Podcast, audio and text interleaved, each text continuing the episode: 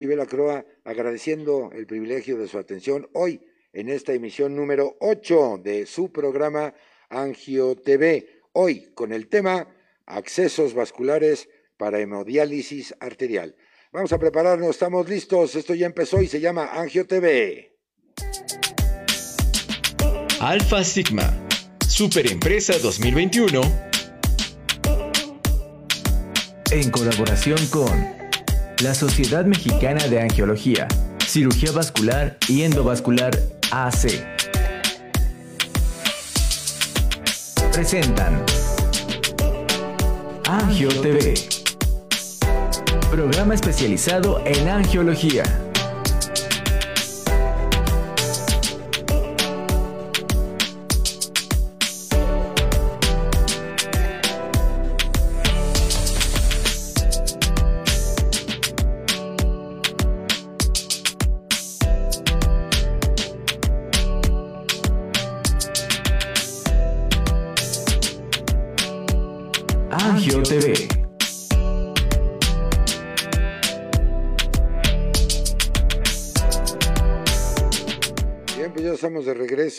En el estudio de Angio TV. Ya me puedo quitar esta cosa aquí. Acuérdense, hay que seguirlo usando porque estamos a la sana distancia. Saludo a todo el equipo que hace posible la transmisión de este programa, de este su programa, porque recuerde que Angio TV está hecho por ustedes, para ustedes, pero sobre todo con ustedes. Así es que comuníquense con nosotros, emítanos sus preguntas, sus sugerencias, sus comentarios. Ya nuestras líneas de contacto están abiertas para que ustedes sean tan amables de establecer contacto con nosotros. Muchas gracias, por supuesto, Alfa Sigma, por hacer posible, por la confianza para transmitir ya la emisión número 8, fíjese usted, de Angio TV. Y por supuesto, muchas gracias a nuestro aval científico, que es la Sociedad Mexicana de Angiología, Cirugía Vascular y Endovascular, por creer en este proyecto y además por proveernos, valga la expresión, de especialistas en este tema que ha causado pues mucho interés, mucho gusto por el conocimiento y que usted, amigo mío, amiga mía, han apreciado eh, siempre desde que inicia este proyecto. Por supuesto, a la distancia, nuestro operador en turno, nuestro querido Junior y todo el equipo de producción, al licenciado Alfonso Nolasco, creador, capitán, comandante en jefe de este proyecto llamado Angio TV, pues por la facilidad que nos otorga para poder estar esta hora y platicar con ustedes un día, por cierto, muy lluvioso. Así es que donde estén, donde quiera que estén siguiendo esta transmisión, mucha precaución, mucho cuidado si se, se pues ya se derivan hacia sus hogares, pero si todavía están en la oficina o en algún dispositivo móvil, pues bienvenidos, bienvenidas. Fíjese que hoy tenemos invitadazos de lujo, aprovechenlos, son los expertos, son los que saben del tema pregúntenles y como siempre les digo respetuosamente, exprímanlos y obviamente, pues, ¿por qué no? Hasta contáctenlos si ustedes tienen alguna eh, situación, algún padecimiento de lo que vamos a platicar el día de hoy.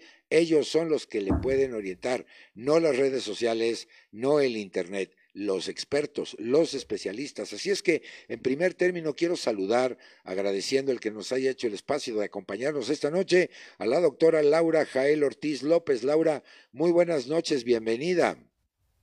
Muy buenas noches, Carlos. Hola a todos. Perfectamente. Y también eh, mi tocayo, eh, por supuesto, también angiólogo, el doctor Carlos Serrano Gabuso. Te saludo con mucho gusto, Carlos. Bienvenido. Buenas noches. Gracias. Igualmente te saludo a ti, a Laura y a todo el auditorio. Perfectamente. Gracias por pues hoy, acompañarnos.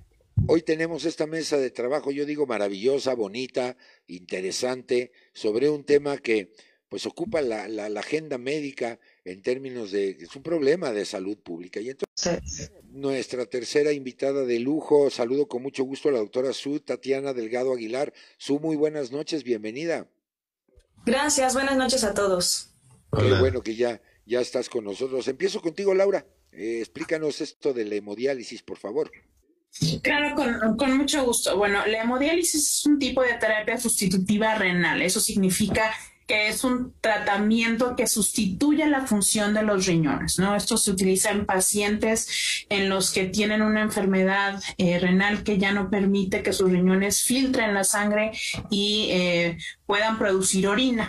Entonces, em, hay diferentes tipos de terapia de sustitución renal. El hemodiálisis es una de ellas y esto significa que el paciente se conecta eh, a unas máquinas en donde se filtra la sangre y se pueden extraer eh, diversos, pues, em, líquidos, se puede extraer diferentes electrolitos y diferentes otras sustancias que pueden acumularse en la sangre y causar, pues, eh, algún tipo de daño valga la expresión, estaríamos hablando entonces que esta máquina se convierte en el riñón artificial, en el laboratorio artificial para filtrar esa sangre, ya que de, en forma natural, lógica, ya no lo puede hacer.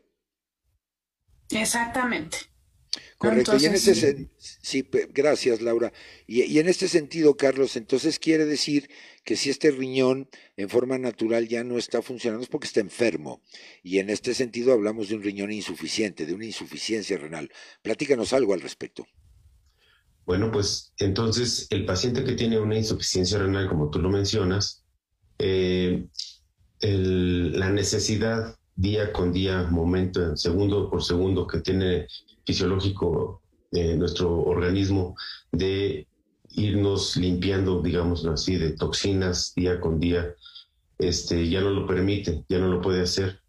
Entonces, eh, los médicos, por regular, los nefrólogos, los médicos internistas, que son los que primero que empiezan a detectar estos problemas, eh, hablan con los pacientes y les dicen que algo está mal con su riñón, ¿no? que no pueden este, filtrar ya estas toxinas y van a estar este, continuamente enfermos, ¿no? Y que van a necesitar esta terapia sustitutiva renal, como se le menciona. Y entonces, pues que van a necesitar la ayuda de algo externo que les ayude a hacer las funciones básicas del riñón. Y a esto, una de las terapias es la hemodiálisis. También hay la otra forma que sería la diálisis peritoneal, que es este, un método un poquito distinto. La hemodiálisis va a ser por medio de una filtración directamente de la sangre y, por ese medio se van a limpiar, pues se va a limpiar, va a hacer las funciones del riñón con un riñón externo y pues la persona pues va a poder seguir viviendo.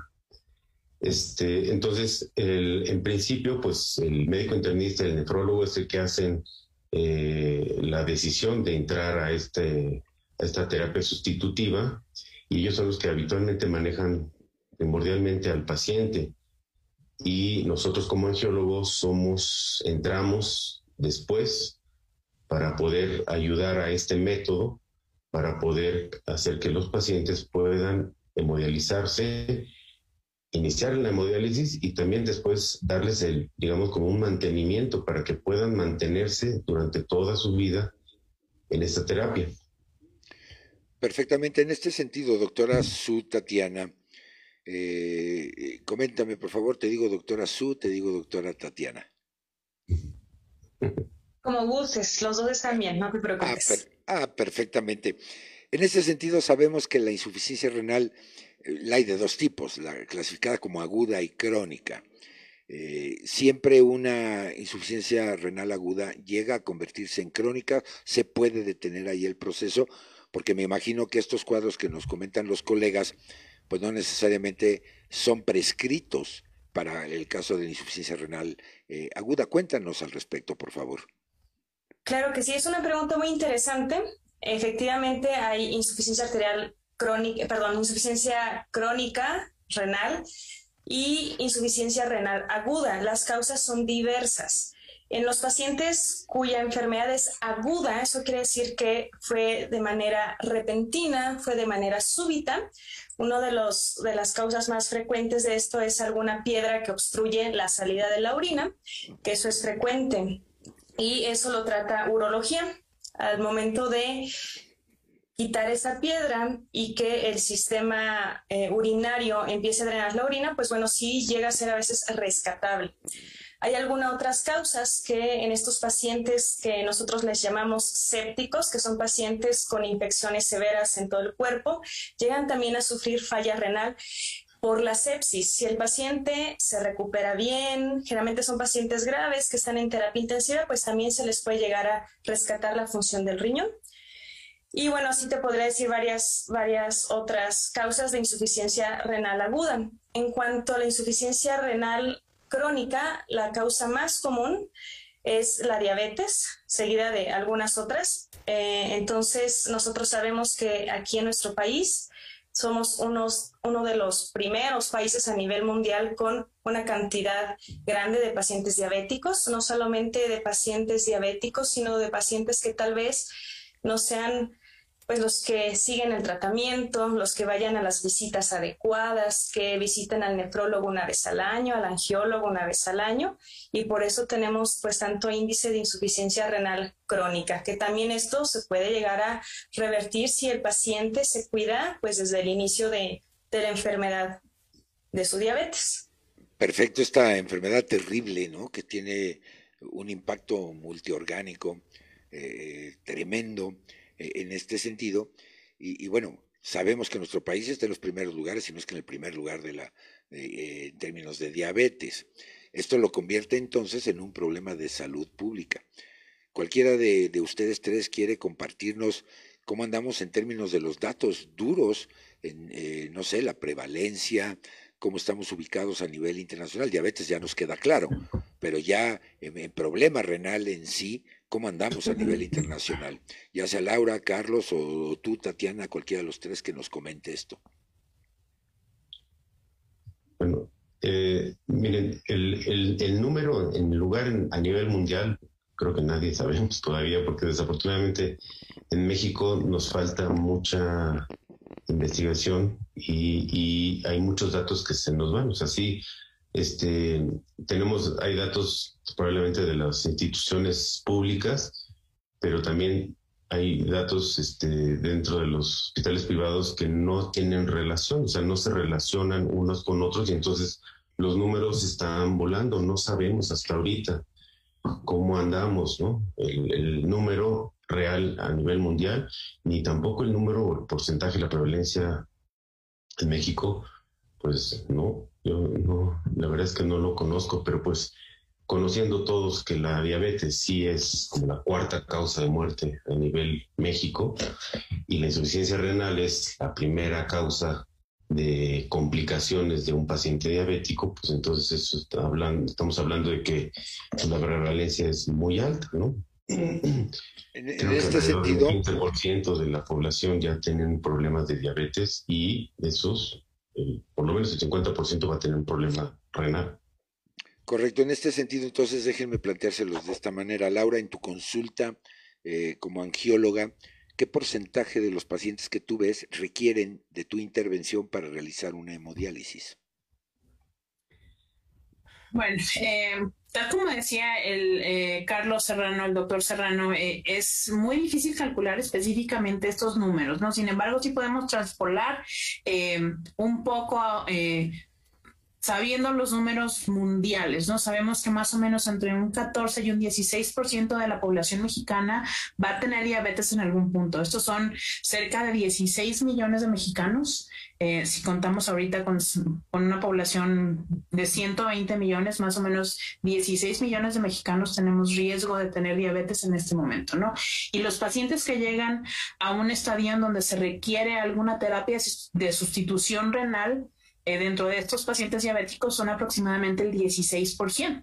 Entonces, esto es, pues, tenemos cerca de 2 millones probablemente de pacientes que requieran terapia de sustitución renal de alguna forma en México. ¿No? Eh, como bien nos decía el doctor Serrano, pues es muy difícil conocer los números específicos porque no tenemos estadísticas nacionales confiables, pero pues podemos hacer esta transpolación. Eh, de los pacientes que yo veo en mi consulta, podré decirte que más o menos un 10 al 15% me buscan por estas cosas, ¿no? De cerca de el, yo creo que más o menos la mitad de mis pacientes son pacientes diabéticos y los veo por diferentes cuestiones, ¿no? Y entre una de estas cuestiones por las que eh, veo muchos pacientes sí es por cuestión de accesos vasculares, ¿no? Eh, que nos los mandan los nefrólogos para que nosotros hagamos un acceso definitivo, porque ya tienen un acceso previo, o que están en planeación de un acceso para hemodiálisis, eh, porque van a requerir pronto empezar con esta terapia de sustitución renal. wow, permítanme usar el término espeluznante en términos de, de los datos. El 16% es muchísimo considerando un país de más de 100 millones de habitantes y en, primer lugar de la, en diabetes. Eh, eh, esto es muchísimo. Eh, por algo, entonces hablamos de un problema ya de salud pública. Y, yo creo que, vale la pena hacer reflexión en, en, esto, ¿no? Y bueno, también sabemos que en nuestro país esa cultura del reporte no se nos da mucho como para poder establecer estas estadísticas epidemiológicas, no solo en este padecimiento, en, muchos otros. Pero aterricemos ahora cuando ya me hablaron de, este acceso vascular. Eh, finalmente, eh, dicho de manera muy simplista, es conectar a un paciente a una máquina. Y, esto tiene que eh, tener identificada perfectamente cuál es la vía. Empiezo en este sentido contigo, Tatiana. Platícame cuáles son las vías de conexión o de acceso para realizar una hemodiálisis. Y dos, al parecer, como ya nos decía bien el doctor Carlos, esto será de por vida para estos pacientes. Es decir, ya cuando se recurre, decía yo, este equivalente de un riñón artificial, bueno, pues quiere decir que este riñón ya no va a poder volver a funcionar solito a menos que se piense en un trasplante. Pero mientras esto suceda, pues hay que estarlo conectando a la, máquina. Cuéntamelo todo, Tatiana, por favor. Claro que sí, con todo gusto. Efectivamente, eh, hay dos tipos de hacer hemodiálisis. Una es a través de una fístula, que eso es una unión de la arteria con una vena, que eso lo hacemos nosotros en quirófano, y otra es a través de un catéter. Ambos van eh, conectados a la máquina de hemodiálisis, donde el paciente pues se realiza este tipo de procedimientos una vez o tres veces a la semana. Lamentablemente lo que acabas de mencionar es eh, de la cantidad de pacientes que llegan a la consulta. La verdad es que deberían de ser muchos más. El paciente con enfermedad renal crónica debería estar enviado a la consulta de angiología y cirugía vascular en etapa 4, es decir, antes de que ese paciente requiere hemodiálisis, es decir, la fístula debe ser planeada. ¿Por qué comento esto? Porque muchos de los pacientes que llegan a mi consulta, no sé, ahorita con los colegas, pues son pacientes que ya han tenido múltiples catéteres, es decir, que no fueron por la fístula primero. ¿Qué es lo que pasa en un paciente con múltiples catéteres? Que pues a lo mejor se colocó uno acá a este lado en el cuello del lado el lado izquierdo, se tapó, se infectó, entonces van por el, otro lado, el lado derecho, terminan con catéteres a nivel femoral, que son las ingles, y cuando llegan a nosotros para ver si les podemos hacer una fístula, pues ya se acabaron los accesos.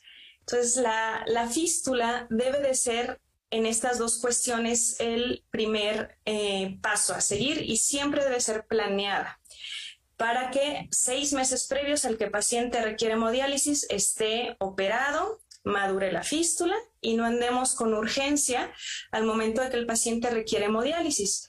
Lamentablemente esto no sucede así, entonces por eso me, gustó mucho que nos invitan a, platicar de esto, porque creo que requiere el médico eh, internista, el nefrólogo, mandarlos un poquito antes. Y también, bueno, a veces no es culpa de, ellos. El paciente a veces no quiere, no quiere hemodializarse, aunque ya le dijeron que es el tratamiento que le toca y muchas veces llega al servicio de urgencias eh, pues con esto, con una urgencia urémica y obviamente no nos, no nos vamos a poder esperar las seis semanas que requerimos para que madure la fístula, se tiene que poner catéter de urgencia y meter a hemodiálisis de urgencia y por todas estas cuestiones los pacientes eh, pues a veces no, no, no pasan por la fístula primero, que es lo ideal. Sí, y además creo que has tocado un punto medular, porque además el paciente que sabe que requiere de una hemodiálisis, pues emocionalmente se va a trastocar. Muchos pacientes he escuchado que dicen, ya me voy a morir eh, por, la hemodiálisis, cuando pueden ser pacientes que pueden estar controlados y, y, que digamos esa vía de conexión con la máquina, porque al final del día eso es el catéter, además obviamente la fístula y todo esto, pues yo creo que emocionalmente tiene un impacto muy fuerte, ¿no, Tatiana? Sí, claro. Eh, en el país, pues no somos eh, famosos por ser muy cultos y leer y hacerle mucho caso al médico, muchas de las ocasiones estos pacientes tienen este temor que bien mencionas porque escuchan al amigo, a la vecina que comentan este tipo de situaciones y es por eso que están muy renuentes al tratamiento sustitutivo con hemodiálisis. Pero pues bueno, esa es la situación que todos los días lo vemos en la consulta. Seguramente mis colegas van a, opinar algo similar al respecto. Sí, perfectamente. Y en este sentido, doctor eh, Serrano, te quiero preguntar, porque la, la literatura también ha publicado de, una alternativa que es un injerto arteriovenoso. Además de las dos otras alternativas que nos platicaba ya Tatiana en términos de la fístula arteriovenosa interna o de la utilización de catéteres venosos centrales incluso. ¿Qué nos puedes decir al respecto y tu experiencia en este impacto emocional en tus pacientes? Ah, bueno, el, el, impacto emocional, como tú lo mencionaste, mis colegas, sí es fuerte. Eh, tiene la idea el mexicano de, que cuando le hablan de hemodiálisis es que ya es un paso previo a la muerte. Exacto. Cuando, cuando pues no, afortunadamente no es real. En algunos lugares podría ser real cuando el entorno médico alrededor de ese paciente pues no está muy bien cuidado, ¿no? No hay buenas valoraciones, no hay buena empatía, no hay buen este, pláticas entre pacientes médicos para poder entrar a, esta terapia sustitutiva. Entonces, la fama es eh, nociva, ¿no? La fama es, este, tenemos que estar tratando de cambiarla. Los eh, angiólogos que tenemos una buena experiencia en este tipo de cuestiones, pues eh, nos damos cuenta de esto y cada paciente que nos llega tratamos de hablar un poco más con ellos, darle mejor el enfoque y tratar de quitar estas este, ideas erróneas. Y eh, digo erróneas porque es verdad. actualmente ya se puede cambiar, evitar, modificar el transcurso natural de la enfermedad y hacer que los pacientes, en vez de que de veras vivan menos de un año, pues progresar la, la, vida a más de 10 años, 15 años, y en ese inter pues también lograr eh, mandar al paciente a, probablemente a un trasplante renal, que eso lograría darle otros 15 o 20 años más de vida sana, digamos, a estos pacientes y sacarlos de esa hemodiálisis y volverlos a ser unas personas normales, digamos así. Y entonces, pues eso es benéfico, eso es motivante para los pacientes y eso es por lo regular lo que nadie antes habló con ellos, solamente hablaron y escucharon de cosas negativas o nocivas. Eh, entonces, pues este, los angiólogos, digamos que en, esto que sabemos eh, a lo largo del tiempo que damos el primer paso y luego el mantenimiento de los pacientes, pues también podemos ofrecer la terapia de, una, de un trasplante renal, ¿no? Primero será, como decía la doctora Delgado, el, el catéter, que es habitualmente la urgencia, hay que poner un catéter para que pueda hemodializarse el paciente. Luego de eso, debería ser entre los siete días y los tres meses la construcción de una fístula, que sería el mejor método para la hemodiálisis. Esta fístula puede ser una fístula nativa o la creación de una fístula con un injerto, como tú ahorita me preguntabas. La fístula nativa es utilizar los vasos propios del paciente, construir la fístula en el brazo o en la pierna con sus propios vasos. Si no tiene un capital venoso, capital arterial como para construir una fístula nativa, entonces hacemos uso de un injerto sintético para darle esa oportunidad a esos pacientes para que utilicen una fístula. Y luego, pues vendrá ya la posibilidad de hacer este, trasplantar a algunos pacientes, ¿no? Los que sean candidatos, tengan donador o entren a un a una a, la lista para un paciente de, renal cadavérico podrían utilizarse. Y, bueno, esa sería la ruta crítica, digamos, ¿no? Que hay que, seguir. Falta, creo yo también en, en México, una comunicación más estrecha entre los médicos clínicos, internistas, nefrólogos y los cirujanos, que somos nosotros, para hacer esta una realidad para más mexicanos.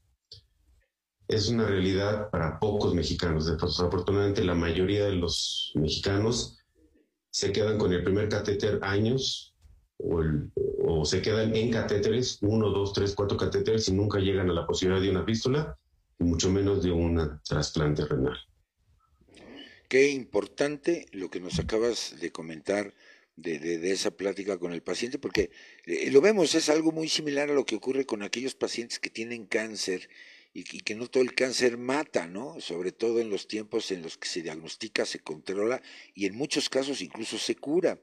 Y, yo creo que esa parte debe ser fundamental en la actividad médica cotidiana, porque, el paciente, como tú bien apuntaste, cree que ya se va a morir, que ya no hay otra otro tipo de cosas y vemos que no, la esperanza de vida puede modificarse, puede ampliarse en forma muy, muy significativa y, bueno, me parece fundamental lo que nos acabas de, comentar.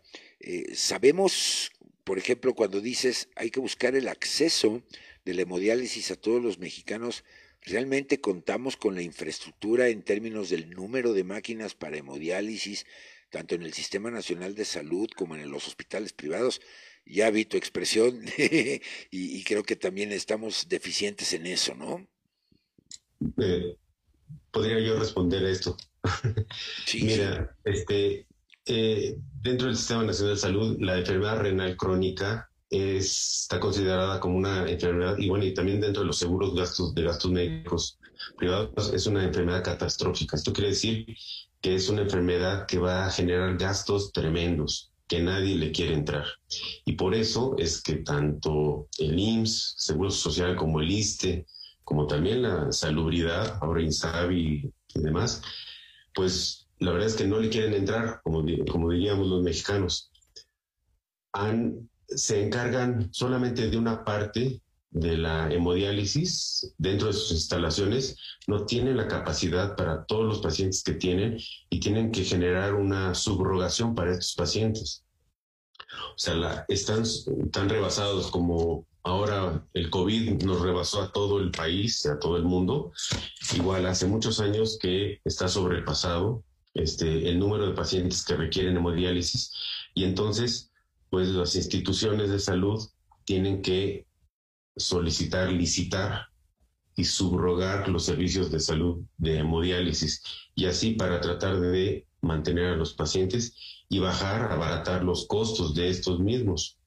Y por eso mismo es que dentro del país la primera opción para cuando algún paciente requiera algún tipo de diálisis será diálisis peritoneal, porque es mucho más barata, porque el paciente lo hace en su casa, el costo es menor que la hemodiálisis donde tiene que ir a un centro ya sea un hospital o una unidad de hemodiálisis donde se genera la hemodiálisis. Entonces, pues sí, el problema, como en todo, es a final de cuentas costos, ¿no? El dinero es el que mueve a las finanzas públicas. Es un problema y, por favor, compañeras, ayúdenme para... Sí, es, un, es un problema un problema serio. Laura, una opinión al respecto de lo que nos acaba de compartir el doctor Serrano. Pues sí, definitivamente este es un problema de salud pública y es un problema que tiene muchas implicaciones y sobre todo implicaciones económicas para los pacientes y para los proveedores de salud de los pacientes, ¿no? Eh, en, hablando números duros, a mí los números me gustan, ¿no? Eh, más o menos se gasta un paciente cerca entre 300 y 500 mil pesos al año en, en, cuestiones de hemodiálisis, ¿no? Solamente el, el pagar sus sesiones de hemodiálisis, que tienen dos o tres sesiones por semana durante todas las semanas. Ahí sí no hay días festivos, ni mucho menos, ¿no? Ahí si se tienen que dializar, pues se tienen que dializar eh, pues de forma continua dos o tres veces por semana más o menos, ¿no? Y es un, es un gasto definitivamente eh, muy, muy difícil para, para muchos de los pacientes, ¿no? Es por esto que muchos de ellos ni siquiera llegan a tener este acceso, ¿no?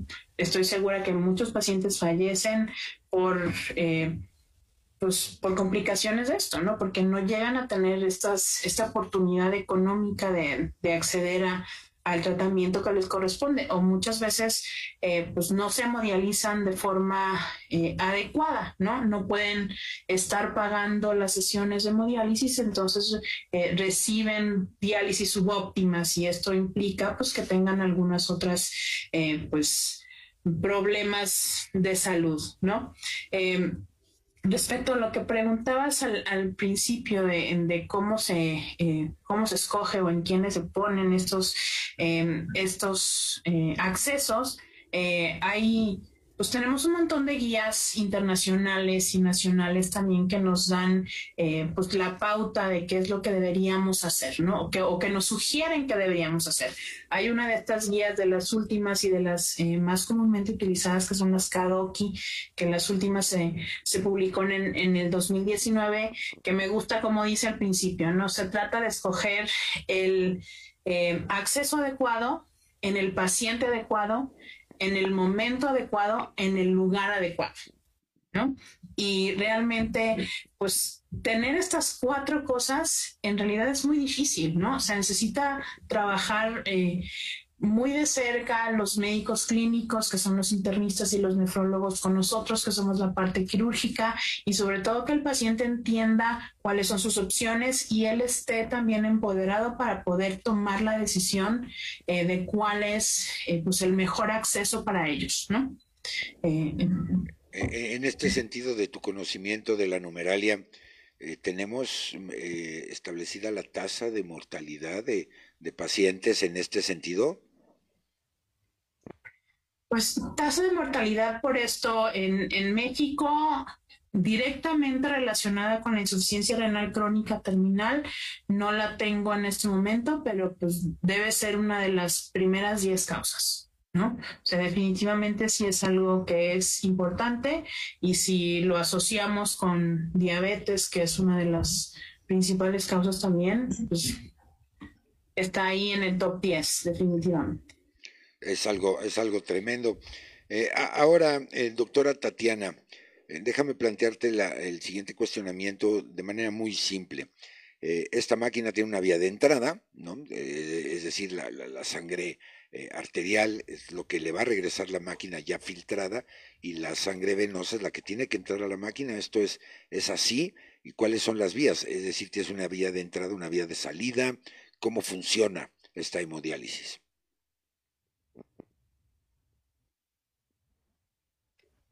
Sí, efectivamente, el paciente llega a la hemodiálisis con una vía de entrada que se la llama vía venosa y una vía de salida que se llama vía arterial, como bien lo mencionas. Esto no quiere decir que eh, la máquina o el catéter o la fístula se conecten en la arteria del paciente. Eso es algo que hay que aclarar.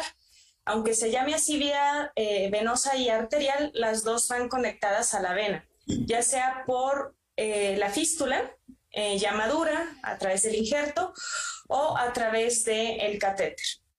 El paciente está en hemodiálisis cerca de tres horas generalmente y pues sale eh, con la sangre ya filtrada, que es el trabajo que hace la hemodiálisis de esta manera. Es decir, tenemos dos catéteres instalados, nos pregunta la gente de la audiencia. No, es, es uno solo. Precisamente ah, por eso quería aclararlo. Eh, es un solo catéter que va en la vena, en una vena central. Es una vena que llega directamente al corazón y a través de ese catéter se conecta a la máquina y se hace todo el filtrado que requiere el paciente con hemodiálisis. En caso de la fístula, igualmente, la fístula es la vía de entrada, es una sola y el acceso está a través de esa fístula y va a la máquina, pero es, es uno solo, ¿eh? Correcto, sí, en ese sentido iba el, cuestionamiento, porque precisamente eh, algunas personas nos dicen, bueno, y entonces quiere decir que me ponen un catéter para que me regresen la sangre y otro para que salga mi sangre. No, ya nos has aclarado perfectamente bien que es un solo eh, catéter. Es correcto, es un solo catéter con dos lúmenes. Eh, en este sentido, doctor Serrano, Seguramente habrá algunos pacientes que rechacen el material del catéter. Esto llega a pasar, incluso hasta para una terapia de fluidos convencional. ¿no? ¿Qué incidencia han tenido ustedes de repente de pacientes de, híjole, me está eh, rebotando, valga la expresión, me está rechazando la presencia de, de pues de, de, estos equipos médicos, porque al final del día son equipos médicos? Sí, mira, el, como te platicamos un poquito adelante, atrás, la primera vía es el catéter, se pone el catéter y la, la estancia del catéter la larga estancia del catéter será la que provoque los problemas y el rechazo. El catéter, yo siempre lo digo a mis pacientes, el catéter es perfecto. El catéter durará toda la vida hasta que se desintegre. El problema somos nosotros. El catéter es de un material bueno, fino, inerte al cuerpo y todo. El problema es que nosotros vamos a irlo rechazando en forma lenta, paulatina, crónica. Y ahí es donde viene eso que hablaba yo de la unión pláticas entre los clínicos y los cirujanos. Se pone el catéter para que inicie su hemodiálisis, salga del problema agudo, ¿no?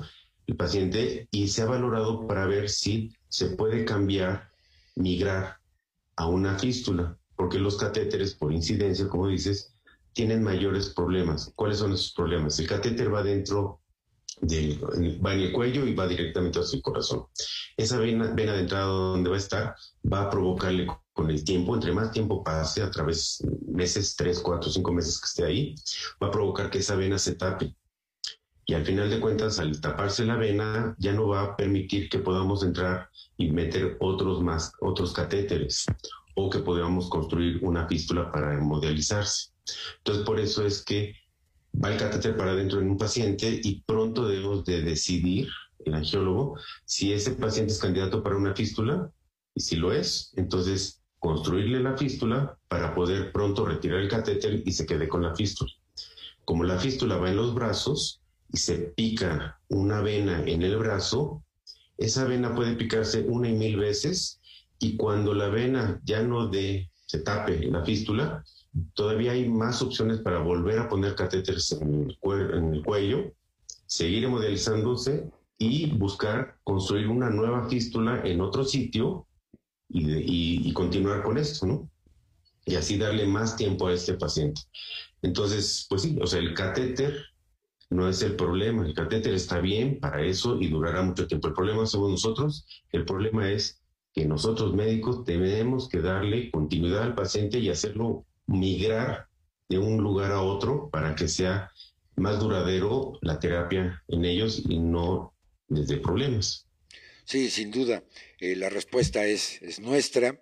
Me imagino que esto va acompañado con alguna medicación, pues para tener tranquilo al sistema inmunocompetente, quiero yo pensar, eh, tenerlo quietecito, eh, prevenir también una posible infección por, por, por la presencia que al final es algo extraño, por, por mejor material que tenga el, el catéter, como el teflón, por ejemplo, etcétera, pero finalmente es algo ajeno y que en algún momento se va a hacer notar y lo vamos a rechazar, ¿no? Claro, el catéter como, como es un tubo de plástico, como tú dices, teflón, silástico y demás, tiene una entrada, tiene un hoyito donde entra y sale del cuerpo. Entonces, es el, ese sitio más la manipulación de cada vez que vayan a hemodiálisis, de abrirlo, conectarlo, desconectarlo, aunque se haga con las mejores, las mejores manos, con las mejores técnicas de asepsia, aún así es probable que se infecte en algún momento ese catéter, ¿no? Y de empiece a dar los problemas. Perfectamente, pues miren, es tiempo de que hagamos una pausa. Ya nuestra comunidad se ha hecho presente, lo cual les agradezco mucho. Siempre les digo, me deprimo si no nos escriben o no nos comentan y, nos dejan huérfanos de su cariño, les se los digo respetuosamente, pero muchísimas gracias. María Mónica Garza Rodríguez, gracias por estar con nosotros. Miriam Hernández Carrillo, Gilian de la Cruz, Eder Mendoza Fuentes, Mónica Macedo, Pacheco Pérez, Rogelio Aceves, perdón, Mina Nava, Gerardo Peón Peralta y nos siguen llegando eh, las llamadas. Si usted, amigo mío, amiga mía, nos acaba de sintonizar, esta es la emisión número 8 de Angio TV y estamos platicando sobre los accesos vasculares para la hemodiálisis arterial. Me acompañan tres super especialistas, angiólogos todos ellos, la doctora Laura Jael Ortiz López, la doctora Su Tatiana Delgado Aguilar y el doctor Carlos Serrano Gabuso. Así es que Permítame hacer una pausa, no me tardo nada, es tiempo de ir a recargar el café eh, o la bebida de su preferencia y regresamos rapidito. ¿A dónde más? Aquí, Angio TV, no se vaya.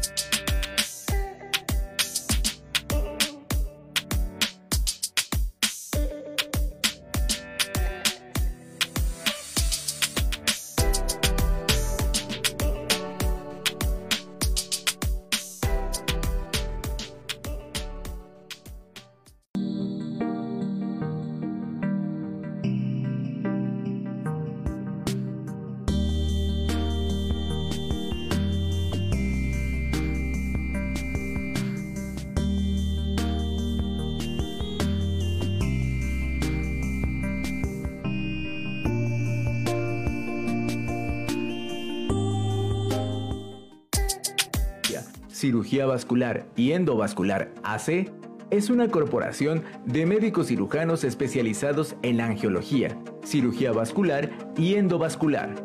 Asimismo, de médicos cirujanos con otras especialidades que pueden considerarse como afines a la angiología, cirugía vascular y endovascular, y de aquellos que con frecuencia en sus actividades y ejercicio profesional encaminen sus esfuerzos a la investigación, el estudio o el tratamiento de las enfermedades vasculares, residentes en distintos lugares de la República Mexicana. Estamos conscientes de que las principales expectativas anhelan mayores beneficios al ser miembro de esta sociedad. Nuestro compromiso va ligado a trabajar en ello y a dar nuestro mayor esfuerzo para que eso suceda.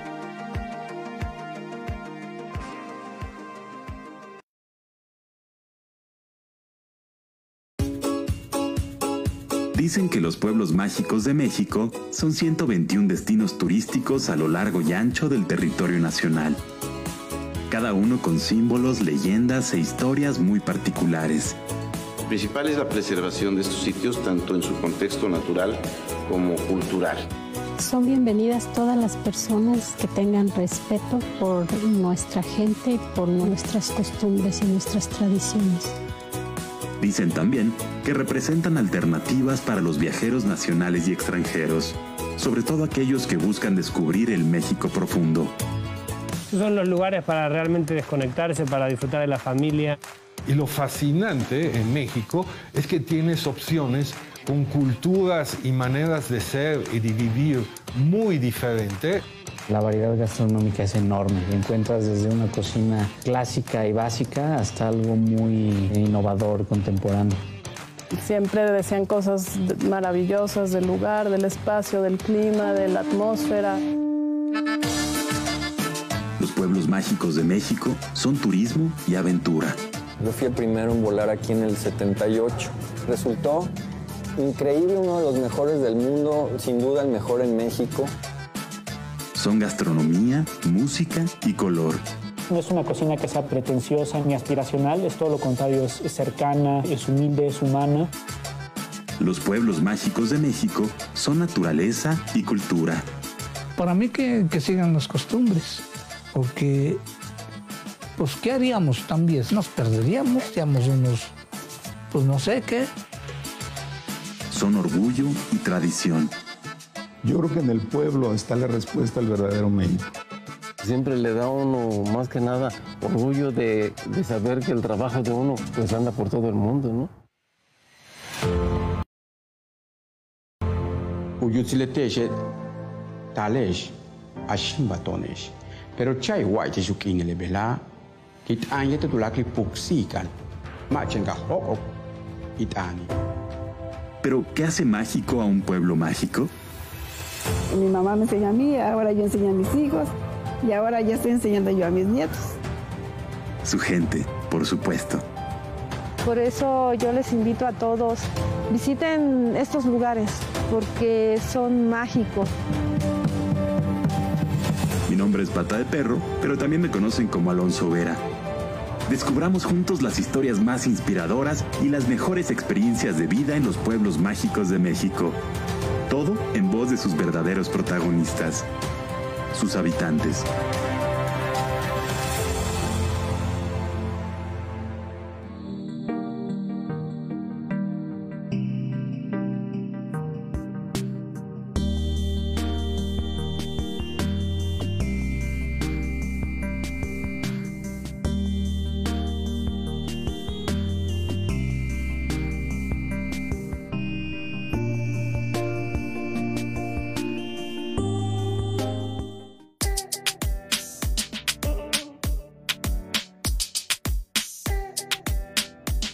Estamos de regreso aquí en Angio TV y, bueno, yo me le he pasado verdaderamente en una forma exquisita. Yo creo que ustedes también están disfrutando de, de, toda esta sapiencia, de todo este conocimiento.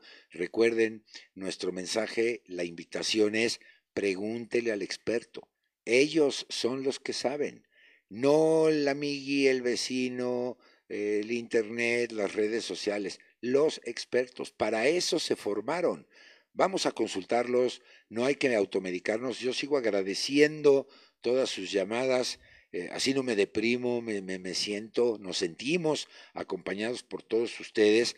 Y quiero aprovechar este momento para, eh, mire, cuando un programa de educación continua eh, que va en aras de la mejora continua, de la superación académica, y la industria privada cree en este tipo de proyectos, todo sale bien.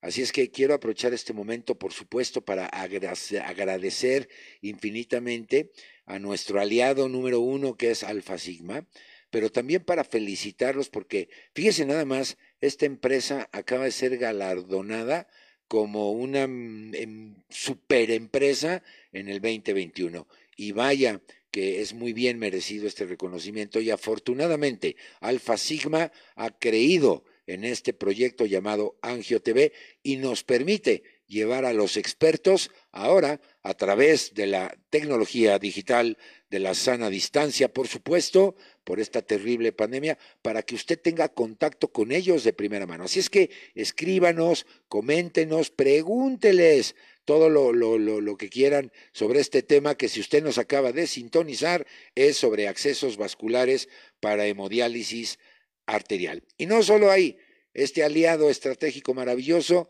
cuenta con el soporte también de los cuerpos colegiados, como es el caso de la Sociedad Mexicana de Angiología, Cirugía Vascular y Endovascular.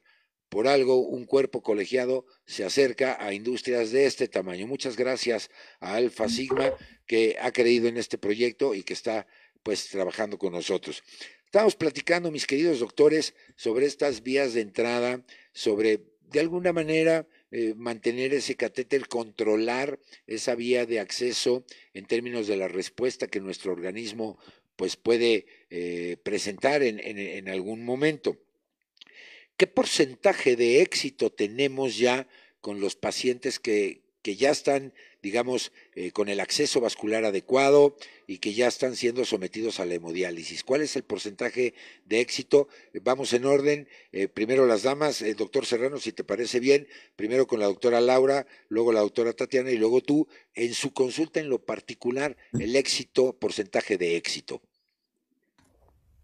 Bueno, en realidad el colocar estas eh, fístulas arteriovenosas, eh, creo que pues ahí pues el porcentaje de éxito es muy alto, ¿no?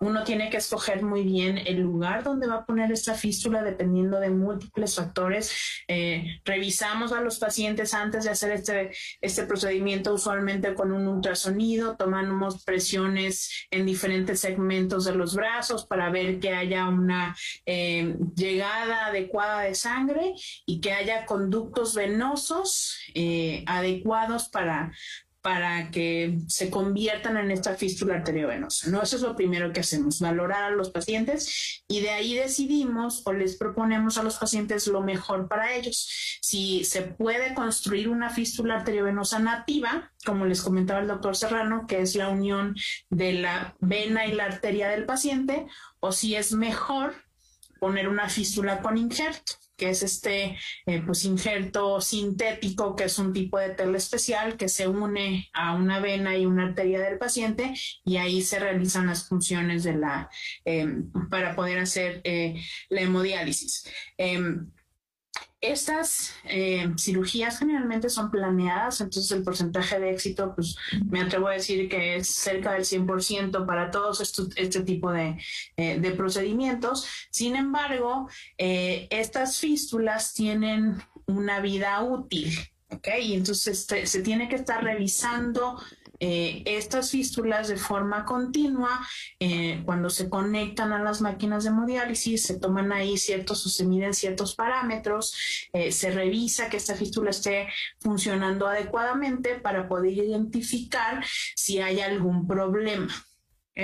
Em, generalmente la vida útil de las fístulas arteriovenosas nativas, es decir, la unión de la vena y de la arteria del paciente sin ningún tipo de intermediario, es la más larga.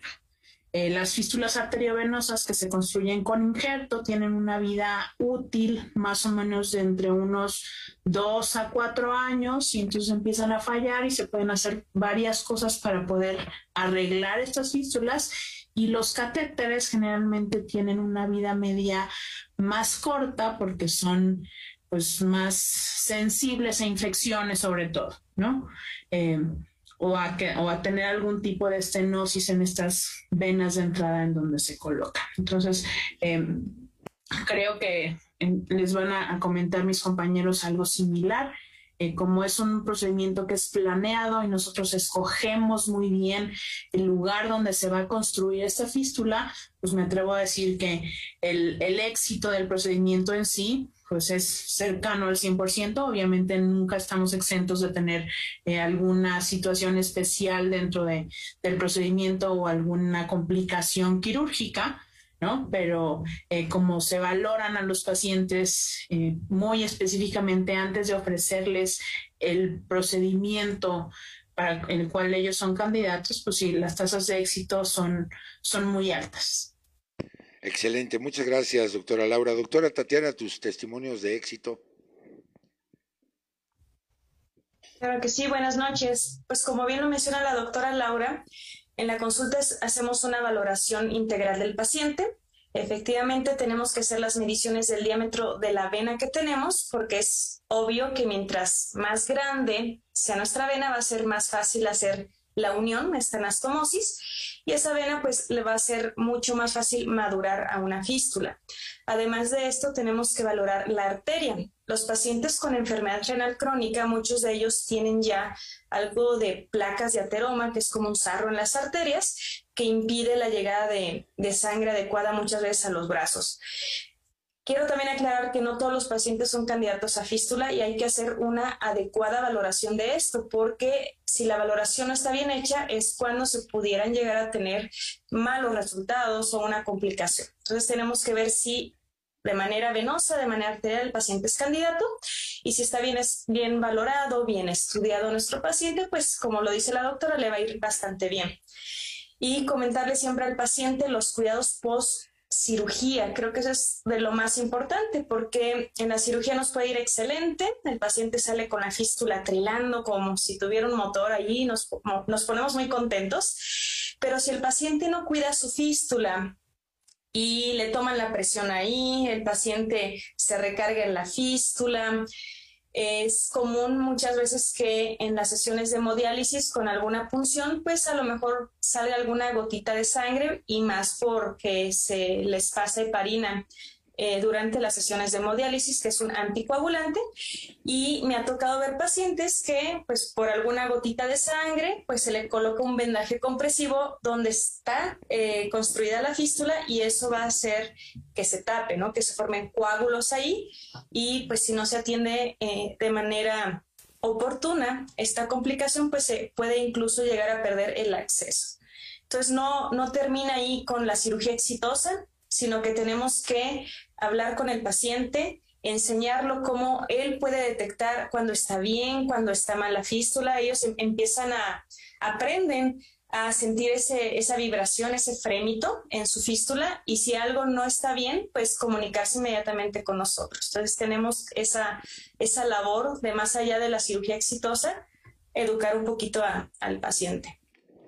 Perfectamente. Eh, doctor Serrano, ¿qué opinión te merece todo esto? Pues yo quisiera comentar un poquito más allá. Eh, lo que decía Laura, pues de que construimos la fístula y que tenemos un buen éxito, eso la verdad que es de un tiempo para acá, porque históricamente a nivel mundial se habla de entre un 25 y un 40% de fallas en la construcción de las fístulas. Ese porcentaje que es muy alto ha ido disminuyendo con lo que dicen mis dos compañeras. O sea, entre más cercanía tengamos con los pacientes, entre más pronto nos manden al paciente y podamos eh, cambiar, modificar la historia natural de la enfermedad, podremos incidir y evitar que ese 25-40% ocurra, ¿no? De fallos en la, en la construcción de las fístulas.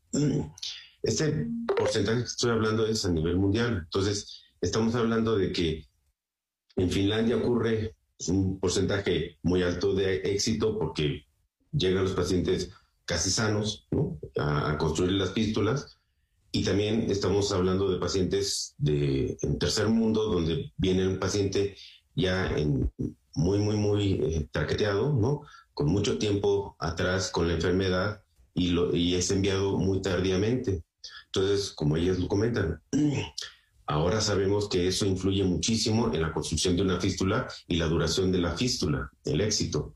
Entonces, si obtenemos a este paciente pronto, o sea, dentro de los tres meses que está en hemodiálisis, lo más seguro o previo o en prediálisis, que sería lo ideal, eh, pues la tasa de éxito sí será cercana al 100%, o sea que la fístula puede llegar, lograremos hacer que esa fístula esté funcionando y le dure al paciente. Como lo dicen, valorar, ver quién es candidato y ofrecerle la mejor opción, que siempre la mejor opción será, hablemos de una fístula nativa. Esa, esa opción será sobre la presencia de un catéter, incluso un catéter a permanencia que se llama, la fístula superior y, este, y también la fístula nativa superior sobre la fístula con, con un injerto. Entonces, pues reitero, si el paciente me llega pronto, este paciente entiende su enfermedad, se cuida su enfermedad, trata de modificar los factores nocivos de la diabetes o de la, causa que le generó la insuficiencia renal, bueno, pues seguramente pronto haremos eh, el cambio en la historia natural de ese paciente. Si me llega muy tardíamente, el paciente no entiende su enfermedad, no quiere cuidarse, no nos hace caso, hace lo que le dice la comadre, pues seguramente, pues aunque seamos los mejores médicos, los mejores cirujanos, pues eh, el paciente no irá bien, ¿no? Y tendrá muchos problemas. Y pues claro, es fácil echarle la culpa a los demás, ¿no? Eso ocurre frecuentemente con, sobre todo con los diabéticos, ¿no? El diabético clásico cree que es por tomarse la pastillita eh, o aplicarse la insulina es ya pues no, va mucho más allá en el paciente diabético, ¿no? Hay muchas cosas atrás del paciente diabético, la disciplina que deben llevar ellos para que verdaderamente cambie la historia natural de ellos, de su enfermedad. Perfectamente, yo creo que la colaboración de los pacientes pues siempre en el ejercicio médico resulta un elemento fundamental. Fíjense que tengo dos cuestionamientos aquí que me parecen muy interesantes. El primero de ellos, y que a lo mejor no resulta tan obvio, déjenme plantearlo de la siguiente manera. Eh, habrá pacientes que tienen de fijo esta vía de acceso, este catéter, etcétera. Me preguntan, ¿qué pasa con los pacientes que viajan por avión y pasan por los detectores en los controles migratorios? Teóricamente no debería de pasar nada, ¿no? Es decir, no se disparan las alarmas ni nada. La pregunta va en el sentido, ¿se requiere de alguna certificación donde el viajero tiene que acompañar para explicar su condición de que trae un catéter o etcétera, o tiene que avisarlo, no hay nada. No, nada. Fíjense, me pareció un cuestionamiento interesante, ¿eh? eh eso, dentro de nuestra especialidad, a eso les pasa cuando les ponen un filtro de vena cava. Y los filtros de vena cava ocurría eso, pero actualmente ya no. O sea, el, catéter es un plástico, el injerto es un plástico también, y la fístula nativa pues son sus vasos, células, ¿no? O sea, Exacto, y el plástico pues no activa los, los detectores. Qué, bueno que, lo aclaren.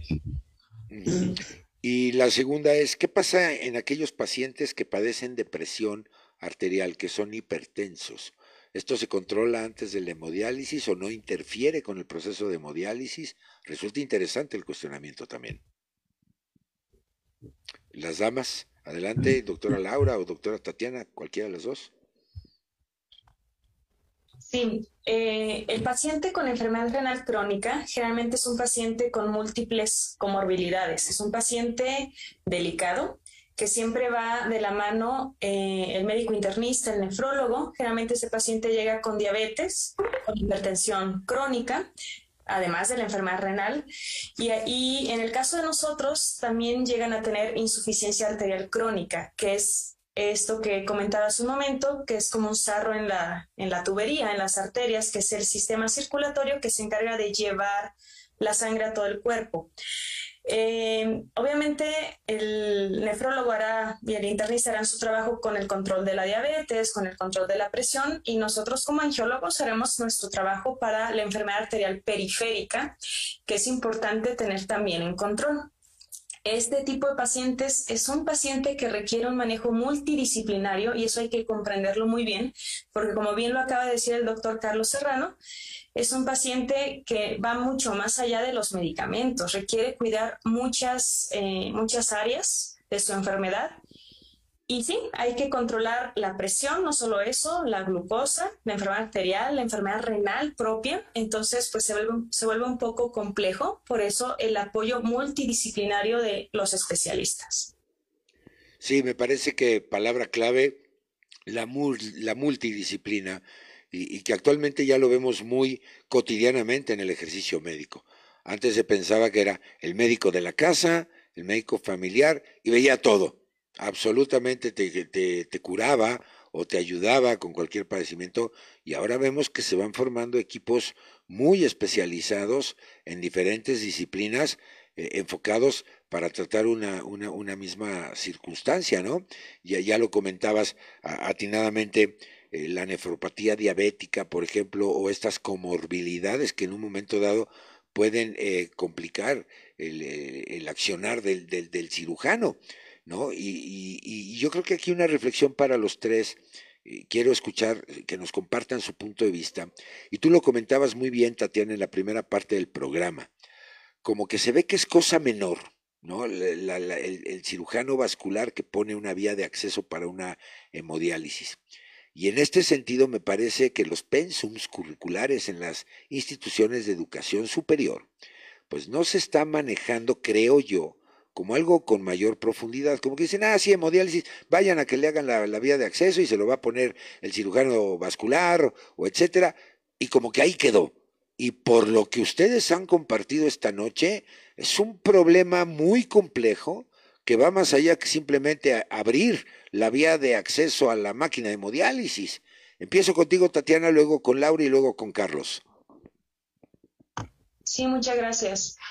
Sí, es mucho más complejo que esto. Y repito lo que dije en un inicio, generalmente, bueno, al menos aquí en mi consulta en la ciudad de Morelia, los pacientes que me llegan para protocolo de fístula son pacientes que ya han tenido múltiples catéteres y a veces por esos catéteres previos, cuando les hacemos la valoración, vemos que todas las venas centrales pues ya están ocluidas. Entonces, eh, siento que se siguen enviando tarde estos pacientes. Tenemos que hacer mucho énfasis en este tipo como de prevención de que la fístula te va a salvar los accesos. En un paciente con enfermedad renal crónica, su vida depende del acceso. Entonces, así de importante es la vida de este tipo de pacientes va a depender si se puede hemodializar o no. Entonces, cuidar esto, pues creo que debe ser primordial, ¿no? Para todos. Sí, correcto. Laura, ¿tu opinión al respecto? coincido con, con, la opinión de, de Su. Em, creo que es muy importante, a pesar que las recomendaciones internacionales dicen desde hace mucho que eh, primero se tiene que intentar una fístula y, y pues todo mundo dentro del ámbito clínico de los nefrólogos y de los internistas conocen muy bien estas recomendaciones. Sí coincido en que el porcentaje de pacientes que llegan eh, pues para planeación de un acceso vascular antes de que lo requieran es muy pequeño. ¿no? O sea, se puede contar a veces con los dedos de la mano cuántos nos llegan sin haber sido tocados previamente, sin haber tenido accesos vasculares eh, pues, eh, de larga evolución colocados, ¿no? Y, y luego sí es, es un problema identificar bien cuál es el acceso adecuado para él. Tenemos muchas opciones eh, para poder poner un acceso vascular, ¿no? Tenemos opciones eh, nativas, opciones con injerto, tenemos fístulas complejas, tenemos algunas otras cosas, cada vez hay más innovaciones médicas que nos permiten poder ayudar a este tipo de pacientes. Sin embargo, sí, eh, pues es, hay veces que es muy complejo, ¿no? Muy complejo poder lograr un, un acceso y que sea el mejor acceso para ese paciente en específico. Generalmente estos pacientes pues son pacientes crónicos que van a, eh, a, requerir estar en hemodiálisis por varios años, ¿no? Entonces necesitamos pensar muy bien qué le podemos ofrecer y siempre tener eh, pues un respaldo, ¿no? Siempre entramos a un procedimiento de este tipo eh, con una muy buena idea de qué es lo que vamos a hacer y siempre tenemos un respaldo por si eso no nos funciona en ese momento, ¿no? Y luego un respaldo para cuando se tenga que cambiar de lugar, porque normalmente se tienen que cambiar de lugar o se les tiene que hacer alguna otra cosa después de cierto tiempo, etcétera. Pero sí, definitivamente la cooperación y el trabajar de forma multidisciplinaria para ofrecerle una mejor atención al paciente, pues es algo en lo que eh, debemos pensar. Muchas gracias, Laura, muy amable. Doctor Serrano, tu opinión. Pues yo aquí diría al público que nos ve, al paciente nefrópata que nos ve, que requiere esto, que está, que probablemente está escuchando por primera vez de que hay más opciones que la que le han propuesto, pues creo que sería eh, cosa, o sea, este tipo de foros ayudan para que lleguemos a más gente y hagamos abrir los ojos a más gente, a esos pacientes que no se les ha ofrecido estas opciones. Que ellos pues se acerquen a sus médicos, ¿no? Ya sea en, las instituciones públicas, en los medios privados también, de que pues pidan, ¿no? O sea, que les oriente su médico, internista, nefrólogo, médico general, y que lo esté atendiendo, de que si hay alguna otra opción más, ¿no? O sea, ya tienen una opción. Esta es la ideal, la, el último paso o todavía hay algo más, ¿no? Que hacer. Y porque pues, creo que si nos enriquecemos con cultura, pues podremos mantener a nuestros pacientes mejor, ¿no? Llevarlos más tiempo de la mano, más cuidados y pues con menos complicaciones, porque pues nosotros ahora los angiólogos pues sí, nos vanagloriamos probablemente de que tenía una obstrucción de una vena central por un catéter de ocho años y la pudimos resolver, la pudimos abrir y otra vez tenemos ese acceso libre para, para, para este X paciente. Pero la verdad es que no es lo que queremos llegar. Queremos que todos los pacientes eh, sean este, bien, con una, un acceso vascular duradero y que ese acceso sea el primer acceso que tienen y que sea el más duradero. Lógicamente el primer acceso debe de ser el más duradero, no el sexto, el octavo, no, no, no, tiene que ser el primero. Entonces, pues sí, y eso empieza desde la escuela. Laura sabe bien de eso que está como directora en el TEC y probablemente en pregrado, pues tiene que empezar con eso, ¿no? Perfectamente, pues ahí está ya. Nosotros ya casi nos vamos, me quedan unos tres minutitos. Y agradezco a Alejandra González, Julio Serrano Lozano, Daniel Barragán, Cristi Ram, Ramiro Martínez, Karina Ramos, María Victoria Zacardi, Edgar Cortés, Marco Marmolejo Cedillo, Laura Jael Ortiz, eh, Elisa Hernández, Abraham Picón y Maite Leffler. Muchísimas gracias.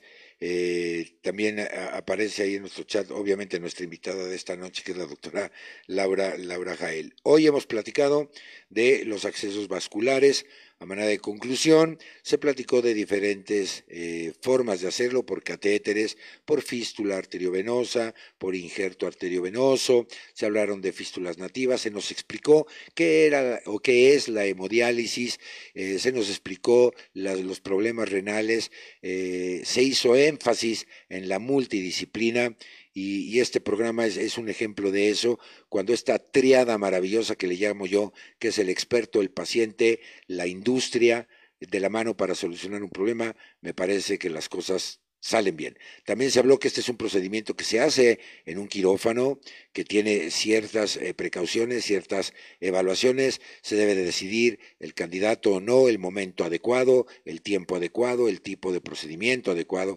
ya no lo platicaban nuestros expertos. Así es que yo les pediría a cada uno de ustedes su conclusión, recomendación y en una sola palabra, después de su conclusión, recomendación, sus líneas de contacto, por supuesto, una sola palabra de hemodiálisis. Un minutito por cada uno. Empiezo contigo, doctora Laura, no sin antes agradecerte tu presencia esta noche. Muchas gracias. Bueno, pues yo insistir en algo que ya dijo el doctor Serrano, que los pacientes puedan acercarse y preguntar genuinamente sus dudas y que también los clínicos se puedan acercar con nosotros para poder hacer mejores equipos de trabajo en beneficio del paciente. No siempre el paciente es eh, nuestro fin último, el bienestar del paciente es el fin último y pues eh, yo diría una palabra para hemodiálisis, cooperación. Muchas gracias. Muchas gracias a ti, Laura. Eh, esperamos verte en, emisiones próximas. Aquí ha sido todo un privilegio el que estés con nosotros. Gracias, doctora Tatiana, te escuchamos. Ah, bueno, antes de pasar contigo, Tatiana, tus datos de contacto, mi queridísima Laura, ¿dónde te puede ubicar el público? Muchas gracias. Yo estoy en el Hospital Médica Sur, a sus órdenes. Eh, solo tengo consulta privada en este momento, solo estoy en el medio privado. Con mucho gusto los puedo atender. Muchas gracias. Ok, muchísimas gracias. Ahora sí, doctora Tatiana. Gracias. Eh, mi conclusión sería para los pacientes, la gente que nos escucha, que prevención. Acudir al angiólogo si eres diabético por lo menos una vez al año, al igual que pues, varios especialistas, el oftalmólogo, el nefrólogo, y de esta manera se darán cuenta cuando sea probable que se requiere hemodiálisis y se podrá mandar a tiempo. Lo ideal es que se mande seis meses antes de requerir este hemodiálisis y pues la medicina siempre está para prevenir, no para tratar complicaciones. Debemos hacer siempre medicina preventiva y pues la palabra que quiero que el público se lleve pues es que acceso valioso. Fueron dos palabras, pero bueno, es importante. Acceso valioso porque eso depende de la vida del paciente renal. Yo me ubico en la ciudad de Morelia, al igual que la doctora Laura, trabajo solamente en sector privado. Yo estoy en el Hospital Victoria Medical Center y pueden encontrar información o contacto con el correo electrónico en, en el Instagram Angiovascular Morelia. Ahí está mucha información también para pacientes y estoy a sus órdenes. Perfectamente, Tatiana. Muchísimas gracias por habernos eh, acompañado. Un abrazo a, los buenos hermanos, a los queridos hermanos ahí en, en Morelia, Michoacán. Muchas gracias. Doctor Serrano, el micrófono es tuyo. Gracias, este, doctor. Este, pues yo quisiera eh, de nuevo recalcar lo que dijeron mis compañeras muy atinadamente, que pues la, la insuficiencia renal no, no, es, es, no es un fin próximo, va a ser un fin, pero ese fin lo podemos alargar. Y la, la forma de alargar es encontrar el camino entre el médico y el paciente pronto, una buena comunicación, culturizar a nuestros pacientes para que entiendan su, su, enfermedad, se disciplinen con la enfermedad y eso va a ser básico para que los pacientes duren mucho más tiempo, aparezcan menos complicaciones y este, haya muchas más historias de éxito. La enfermedad renal crónica es un problema también de, de costos a nivel mundial y a, nivel, lógicamente, México, que pues si viviéramos en una medicina de prevención, pues lógicamente estos costos se abaratarían y podría haber más dinero para otras cosas y para seguir previniendo. Entonces, pues eh, mi palabra de esto sería cultura, o sea, cultura médica, cultura para el paciente, para tratar de prevenir y acercarnos, como dijo Laura, entre, los, entre todos los integrantes de esto. Yo estoy en la Ciudad de México, eh, trabajo en el Centro Médico Nacional Siglo XXI, en el Departamento de Angiología y Cirugía Vascular, y en el privado también en el Hospital Ángeles México, aquí en la Ciudad de México. Eh, y pues este, en la página de la, del Grupo Ángeles, ahí es donde pueden encontrar mis datos y mis teléfonos y todo. Perfectamente, doctor Serrano. Muchísimas gracias por, por haber estado con nosotros y creo que eh, una parte fundamental de la, de la filosofía médica pues es prevenir mejor que curar. Entonces, vamos a, prevenir, pregúntele al que sabe, acérquese a los expertos y obviamente ellos lo, sabrán orientar. Y en esta filosofía de, prevención, eh, recordemos esta triada, ¿no? La industria farmacéutica, el experto o especialista y usted, amigo mío o amiga mía, como, como paciente. Y en este sentido, Alfa Sigma, fabulosa industria, ¿no? galardonada empresa, superempresa de expansión 2021, su médico la conoce. Pregúntele a los expertos. No nos automediquemos, no hagamos caso, me encantó lo que dijo el doctor Serrano, no le hagamos caso a la comadre, a la tía, a la amiga, al vecino. Eh, vamos a culturizarnos, empecemos por informarnos, vamos a prevenir todo esto. Y en este sentido, yo les recuerdo que este dispositivo no es un accesorio de moda. Esto previene, nos cuida a nosotros y cuida a los demás. La pandemia no se ha acabado, no se ha acabado. Angio TV se suma a la recomendación respetuosa. Seamos responsables, cuidémonos todos, cuidemos a los demás. Vamos a prevenir que esto que todavía no pasa se complique aún más. Yo le quiero agradecer en nombre de este gran equipo que hizo posible la transmisión de este programa. Muchas gracias por el privilegio de su atención. Gracias a todos y a todas por sus comentarios, por sus comunicaciones. Créanme que tomamos nota y siempre estamos atentos para pues eh, abordar algún tema que sea del interés de todos ustedes. Por supuesto, a mis invitadazos de esta noche, la doctora Laura Jael Ortiz, muchísimas gracias. Su Tatiana, doctora, muchas gracias.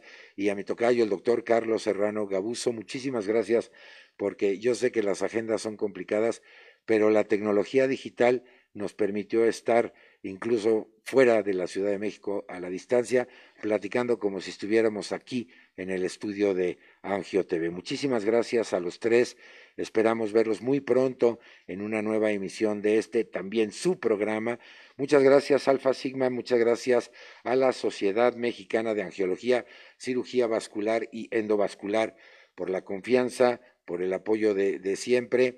Y, bueno, cuando la educación continua viene de, basada en la ciencia, no en creencias, no en mitología, sino en el método científico, en el conocimiento que existe, en la evidencia, la medicina basada en evidencia, ustedes pueden bajar el conocimiento directo de los expertos para que evidentemente se aplique a su vida cotidiana. Hacemos votos para que todo siga muy bien, para ustedes, los suyos, en esta pandemia que pase muy pronto. Que pasen la más feliz de las noches, que mi Dios me los bendiga siempre, hoy y siempre. Yo soy Carlos Esquivel Acroa, agradeciendo el favor de su atención. Recuerde, tenemos una próxima cita en Angio TV. Mañana una nueva emisión, también por el apoyo de Alfa Sigma, pero ahora sobre la gastroenterología. Usted ya sabe la línea de contacto, se llama Gastro TV. Los espero, los espero mañana Muchas gracias, muy buenas noches, hasta la próxima.